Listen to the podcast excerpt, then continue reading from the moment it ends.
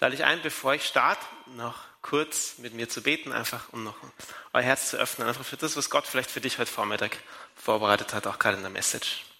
Herr, wir danken dir, dass du unter uns bist. Wir danken dir, dass du, dass du bei uns bist, dass du wirklich der Gott mit uns bist und bitte dich, dass du uns deinen Heiligen Geist schenkst heute, heute Morgen und dass du uns hilfst, mehr zu verstehen, was das heißt, dass du Mensch geworden bist und dass, dass der mächtige, allmächtige Gott in einer Krippe auf die Welt gekommen ist. Komm, Heiliger Geist. Amen. Unser jüngerer Sohn, der Jakob, der ist jetzt dreieinhalb, manche von euch haben ihn wahrscheinlich schon rumlaufen gesehen heute früh, der beginnt gerade so die ganz großen Fragen des Lebens zu stellen. Also so Fragen wie, was passiert eigentlich mit uns, wenn wir sterben? Und wenn wir in den Himmel kommen, gibt es im Himmel auch Dinosaurier? Und wie kann es sein, dass der heilige Nikolaus in Myre gestorben ist, aber am 6. Dezember bei ihm im Kindergarten war? So solche Fragen. Und letztens sind wir beim, zusammen beim Adventkranz gesessen und der Jakob stellt wieder so eine super Frage, finde ich. Und seine Frage war diesmal, was wäre eigentlich, wenn es Weihnachten nicht gäbe? Was wäre eigentlich, wenn es Weihnachten nicht gäbe? Ich fand das eine super Frage und habe dann gestern noch mit ihm geredet. Er denkt wahrscheinlich, vor allem so dran, es gibt dann keine Geschenke und irgendwie es gibt keinen Christbaum, der leuchtet und keine Adventzeiten, keinen Adventkalender und weniger Schokolade und so. Aber ich habe mich gefragt, woran denken denn wir? Woran denkst denn du? Wir glauben ja, dass, dass wir zu Weihnachten die Menschwerdung Gottes feiern. Wir machen eine ganze Serie beim Sunday Morning nur über dieses Thema. Aber was heißt, was heißt eigentlich Mensch? Was heißt eigentlich Menschwerdung? Was heißt das für unser Gottesbild? Was heißt das, also was wäre eigentlich anders? Was wäre eigentlich anders, wenn Gott nicht Mensch geworden wäre? Und ich möchte diesen Fragen heute mit euch ein bisschen nachspüren, so anhand von drei großen Begriffen. Und jeder Begriff hat es voll in sich, ist theologisch super dicht, aber ich glaube, dass wir das gemeinsam gut, gut durchdenken können.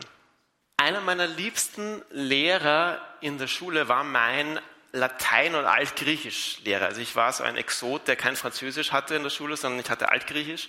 Und mein Latein- und Griechisch-Lehrer war so ein schon älterer, feiner Herr, der, der viel, viel Wert auf einen höflichen Umgang gelegt hat, mit dem ich mich sehr gut verstanden habe.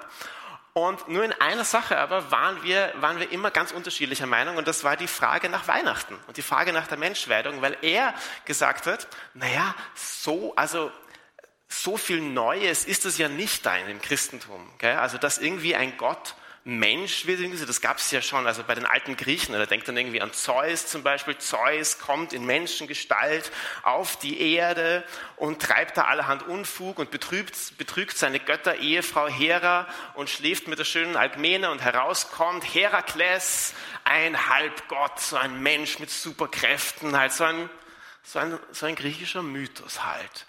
Und das Interessante ist schon, die, schon die ältesten griechischen Philosophen haben, haben darüber nachgedacht und haben gesagt, naja, also wenn dieser Zeus wirklich Gott sein soll, dann geht sich das ja irgendwie nicht ganz aus. Also, mit, also wenn, wenn der mit seinen Eskapaden und seinen Halbgöttersöhnen, wie, wie soll denn das gehen, dass der auch nur einer ist und irgendwie vollkommen und, und unendlich und so, das irgendwie, das haut nicht hin.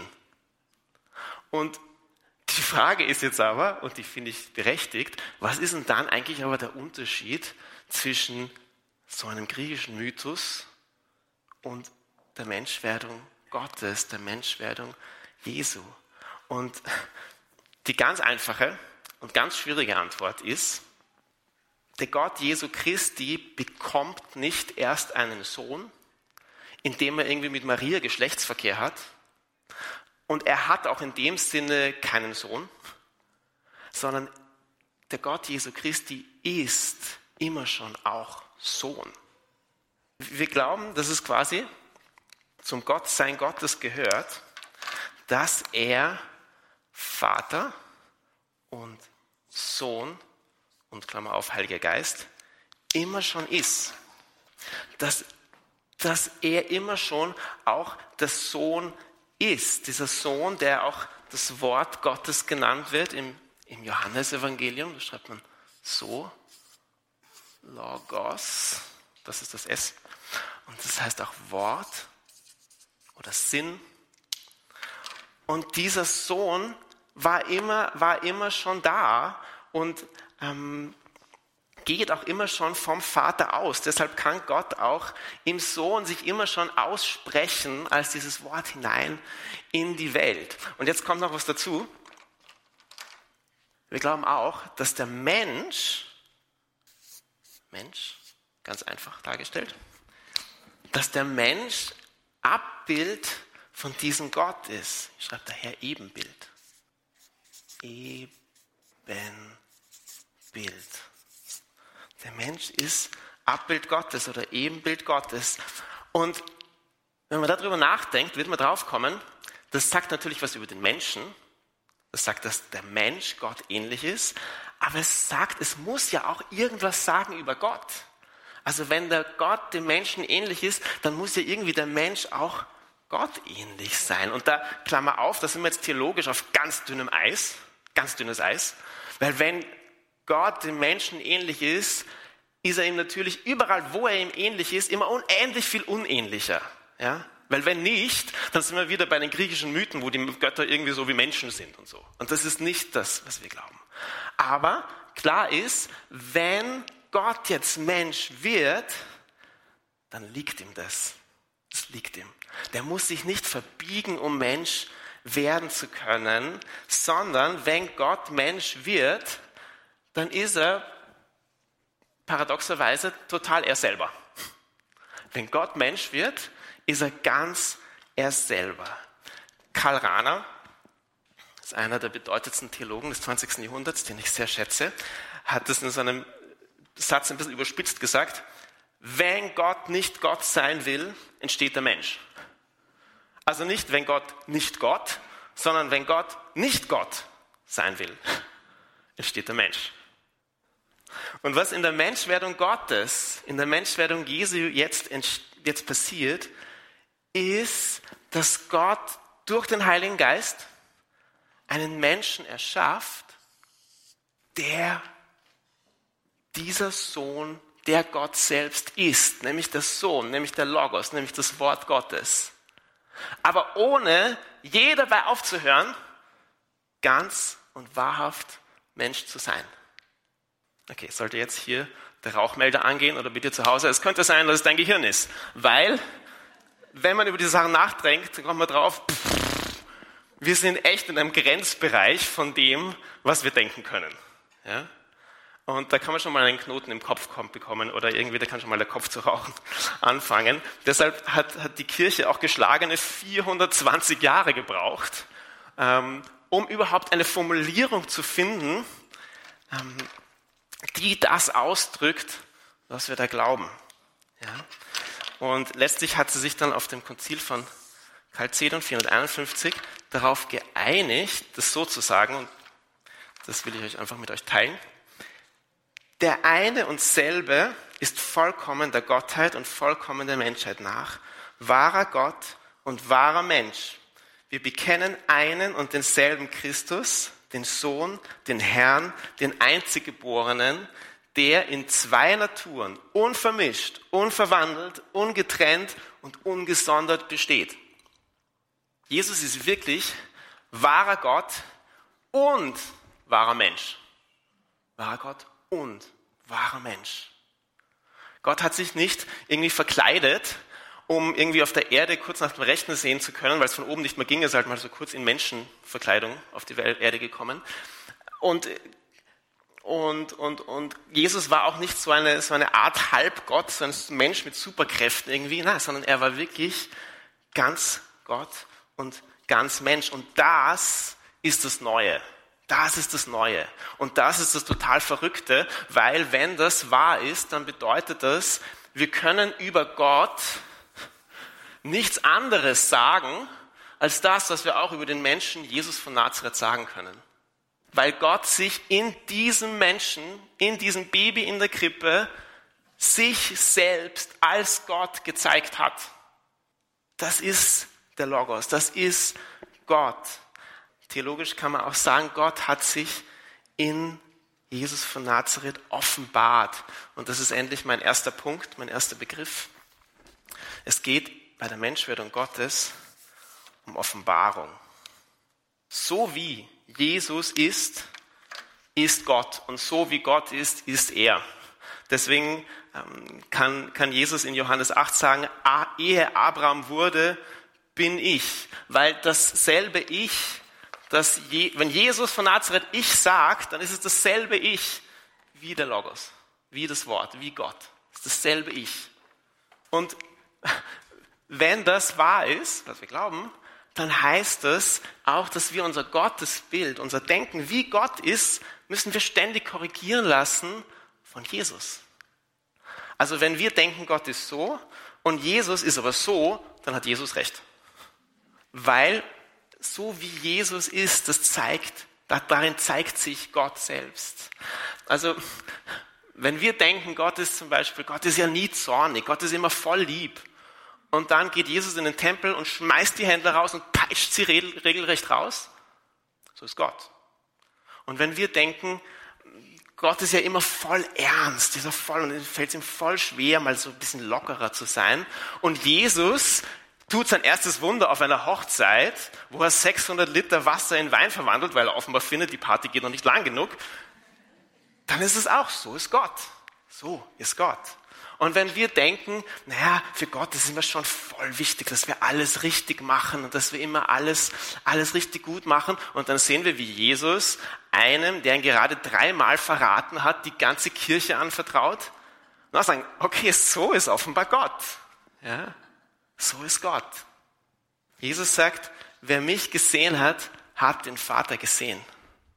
Wer mich gesehen hat, hat den Vater gesehen. Die sind ja eins. Das schaut nur so komisch aus dass da drei Buchstaben sind, aber das ist ja einer. Was wäre also, wenn es Weihnachten nicht gäbe? Naja, wir wüssten nicht so von Gott, wie wir jetzt von Gott wissen, weil ähm, sich im Menschen Jesus von Nazareth Gott selbst gezeigt hat, geoffenbart hat. Und es kann noch keine größere Offenbarung geben. Es kann nicht irgendwie jemand kommen und sagen, hey, eigentlich ist Gott so und so. Das geht nicht mehr, weil Gott Jesus ist. So, mehr geht nicht mehr. Mehr geht nicht mehr.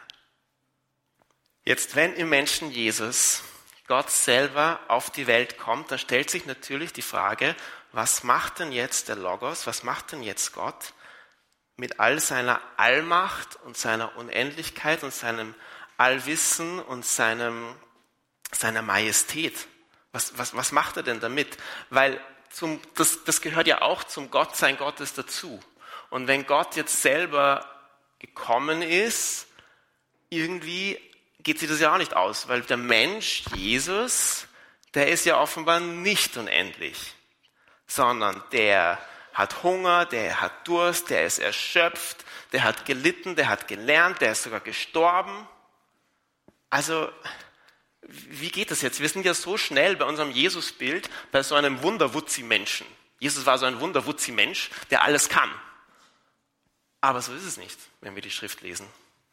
Sondern Jesus ist wirklich wahrer Mensch. Das ist ja das Arge, dass sich in einem wahren Menschen Gott gezeigt haben soll. Und die Frage ist einfach, wie kann das jetzt sein? Wie geht sich denn das wieder aus? Und ich glaube, das hängt halt sehr damit zusammen, was wir glauben, wer und wie Gott denn jetzt ist. Stell dir vor, jemand ist in dich verliebt. Und er ist so sehr in dich verliebt, dass seine Liebe sagt, ich muss, ich muss dich haben.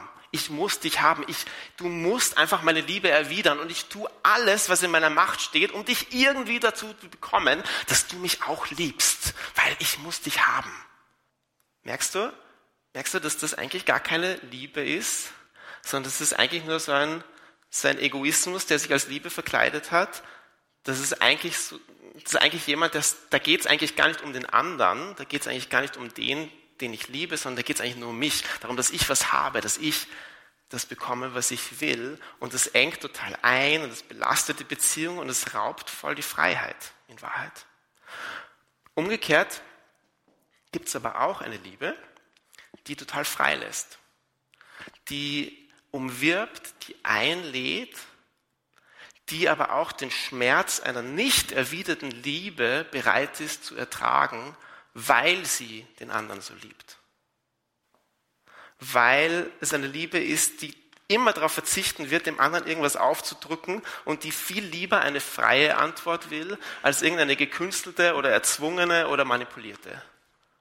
Schmeckst du ein bisschen den Unterschied? Und, und wir glauben halt, dass Gott eher so eine Liebe ist. Gott, Gott liebt ja nicht nur, sondern Gott, wir, wir sagen sogar, Gott ist die Liebe, weil der ist so ein liebendes Geschehen zwischen Vater, Sohn und Heiliger Geist. Und er möchte uns hineinnehmen in diese Beziehung, in diesen Raum von, von Gemeinschaft mit ihm. Aber er ist eine Liebe, die, die sich nie aufzwingt, die sich nie, die uns nie zwingen würde zu irgendetwas, die uns immer ganz, die uns immer ganz frei lässt, die immer ganz, sich nur, die sich, die nur eine ganz freie Antwort will. Und wenn sich so eine Liebe offenbart, wie schaut das aus? Vielleicht schaut das so aus, dass ein Kind in einer Krippe auf die Welt kommt, in einer ganz großen Einfachheit und Schlichtheit, mit der uns Gott einlädt, ihn anzubeten, aber uns seine Liebe und seine Majestät nie aufzwingen würde. Nochmal, nochmal Karl Rahner, der, der das in einem schwierigen, aber sehr schönen Satz gesagt hat, finde ich. Ähm, er sagt, dieser Mensch, Jesus von Nazareth, ist genau als Mensch die Selbstäußerung Gottes in ihrer Selbstentäußerung. Er gibt was auf, weil Gott gerade sich äußert, wenn er sich entäußert, sich selbst als die Liebe kundmacht, wenn er die Majestät dieser Liebe verbirgt und sich zeigt als die Gewöhnlichkeit des Menschen.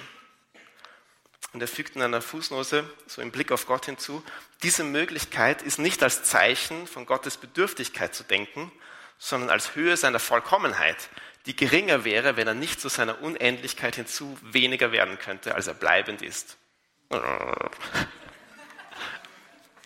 Einfach, wenn du, wenn du es irgendwo online anschaust, jetzt auf Pause drücken, nochmal lesen. Es ist ja nicht so, dass Jesus nicht alles haben könnte. Ja? Es ist ja nicht so, dass er nicht alles haben könnte. Wenn er, als er gefangen genommen wird, sagt er, glaubst du nicht, dass mein Vater im Himmel mir mehr als zwölf Legionen Engel schicken würde, wenn ich ihn darum bitte? Jesus weiß, wer er ist. Er bleibt immer der Sohn Gottes. Aber er verzichtet freiwillig auf alle seine Ansprüche, seine ganze Majestät, seine Allmacht, sein Allwissen, er, er, legt es zurück, er gibt es auf, weil sich genau darin zeigt, wie dieser Gott ist, nämlich eine Liebe, die ganz frei lässt und die nur einlädt. Und deshalb lautet mein, mein zweiter Punkt, es geht bei der Menschwerdung Gottes um Entäußerung. Entäußerung. Gibt zwei Texte, die, die davon sprechen. Ähm, der eine ist der sogenannte Philippa-Hymnus, der schon ganz früh nach Jesu Tod und Auferstehung entstanden ist. Der geht so. Er war Gott gleich, hielt aber nicht daran fest, Gott gleich zu sein, sondern er entäußerte sich und wurde wie ein Sklave und den Menschen gleich. Sein Leben war das eines Menschen. Er erniedrigte sich und war gehorsam bis zum Tod, bis zum Tod am Kreuz. Und ein anderer Text ähm, ist einer, der kaum mit der Menschwerdung in Verbindung gebracht wird, und das ist das Gleichnis vom Kaufmann und der Perle. Da sagt Jesus, mit dem Himmelreich ist es wie mit einem Kaufmann, der schöne Perlen suchte. Als er eine besonders wertvolle Perle fand, ging er hin, verkaufte alles, was er besaß und kaufte sie. Und wir lesen dieses Gleichnis normalerweise so, dass wir der Kaufmann sein sollen und Gott die Perle. Und wir sollen alles aufgeben für Gott. Und man kann es aber auch andersherum lesen, dass Jesus dieser Kaufmann ist, der vom Vater ausgeht, der alles aufgibt, der den Preis dafür zahlt, um Gemeinschaft mit mir zu haben. Gemeinschaft mit dir, seiner Perle. Was wäre also, wenn wenn es Weihnachten nicht gäbe? Wir wüssten nicht so sehr, wie wir es jetzt wissen, wie Gott uns liebt und dass er die Liebe ist und dass er eine Liebe ist, die ganz frei lässt und die alles aufgibt, um bei uns sein zu können und um eine freie, lebendige Beziehung mit uns zu haben. Ich komme jetzt zum letzten, zum letzten Punkt. Wenn, wenn Gott Mensch wird, was für uns aufgibt, ist das das eine. Aber das andere ist, dass in der Menschwerdung Gottes Gott auch etwas annimmt. Er nimmt was zu sich. Und das sind, das ist unser Menschsein. Das ist so die menschliche Natur. In Jesus kommt ja Menschsein mit all, mit all seinen Facetten in engsten Kontakt mit, mit dem Göttlichen. Und dadurch passiert was, was total Heilsames. Ja, Gott ist der, Gott ist der ganz Heilige, glauben wir. Und in heilig steckt das Wort Heilsein drinnen. Heil und Ganzsein. Und wenn das Menschliche sich mit dem Göttlichen verbindet, so wie wir vorher gehört haben, ähm, unvermischt, aber auch ungetrennt, dann macht es was mit dem Menschen, dann macht es was mit dem Menschsein und es geschieht Heilung oder wir können auch ein bisschen theologischer sagen, Erlösung. Gregor von Nazianz, ein, ein Theologe der, der alten Kirche, ähm, der Kirchenväter, sagt, was nicht angenommen ist, kann nicht geheilt werden, was aber Gott geeint ist, kann auch gerettet werden. Und in der Liturgie von Weihnachten heißt es in einem Text, durch ihn, Christus, schaffst du den Menschen neu und schenkst ihm ewige Ehre, denn einen wunderbaren Tausch hast du vollzogen. Dein göttliches Wort wurde ein sterblicher Mensch und wir sterbliche Menschen empfangen in Christus dein göttliches Leben. Und dieses göttliche Leben, das reicht in jeden Winkel der menschlichen Existenz, weil es gibt ja nichts, was Jesus, was Jesus nicht kennt. Es gibt nichts, was er nicht angenommen hat. Ja, er ist als Säugling geboren. Er ist, er, hat, er ist am Kreuz gestorben, hat gelitten, ist leiblich auferstanden. Alles ist hineingenommen in diese Vereinigung von Gott und, und Mensch. Ja, es gibt deswegen auch nichts, was Gott nicht versteht in deinem Leben. Ja, jede Trauer, jede Einsamkeit, jede Verlassenheit, jeden Schmerz, alles, was irgendwie Erlösung braucht in deinem Leben, kennt Jesus. Und weil Jesus ja nicht nur Mensch ist, sondern auch wirklich Gott, hat er all, die, all das hineingenommen, hineingeborgen in Gottes Ewigkeit. Alles hat einen Ort in Gott, weil Jesus wahrer Mensch und wahrer Gott ist. Deswegen gibt es auch keinen Ort mehr, wo, wo Gott nicht ist, wo du Gott nicht finden kannst gibt keine noch so große Verlorenheit, Dunkelheit, Hoffnungslosigkeit, Schmerz, wo nicht auch Gott ist, weil er dort gewesen ist. In Jesus. Er ist wirklich, er ist wirklich der Gott mit uns.